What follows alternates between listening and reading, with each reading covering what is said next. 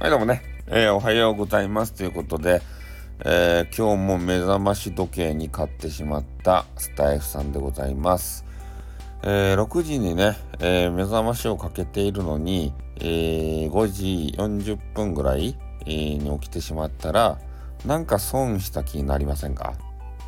なんか二度寝するにしてもさ、ちょっとトイレ関係とか行ったりとか、え水飲んだりとか、でそういうのをしよったらもう6時になるじゃないですか。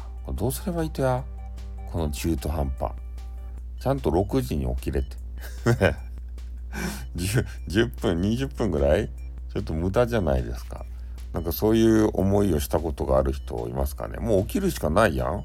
寝たらさ、二度寝したらさ、起きられんかったら今度困るやん。だけどもうね、起きて、ちょっと頭しゃっきりさせるために、えー、ちょっとね、収録を一本上げさせていただきましたよ。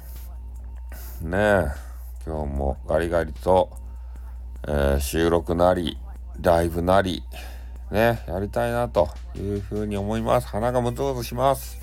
今日もね、えー、昔話を制作したいと思っておりますよ。もう先にね、昨日絵をね、3つほど描かせていただいたので、あとは音声を当て込むだけでお話ができますよ。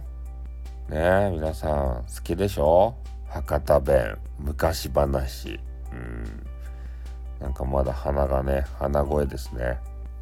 起きてないね、まだ脳が。脳が起きてないのに喋ったらやばいっすね。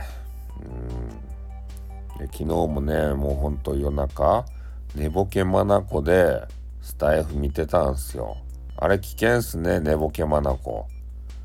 ねわけのわからん人の部屋に入ってね、なんかスタイフこう聞き寄るわけですよ。誰やって、ね、ちょっと目がパッて覚めるやん。そしたら、この人誰やってなるやん。ね、こんな人の部屋に、こんな人のってたらいかんけど、ね、あの、見たことも聞いたこともないような人の部屋にさ、なんか入っとるわけですたいね。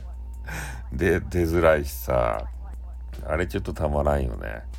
まあ、そういうわけでありまして、今日も限界突破で、ね、頑張っていきたいと思いますんで、皆さんもよろしくお願いします。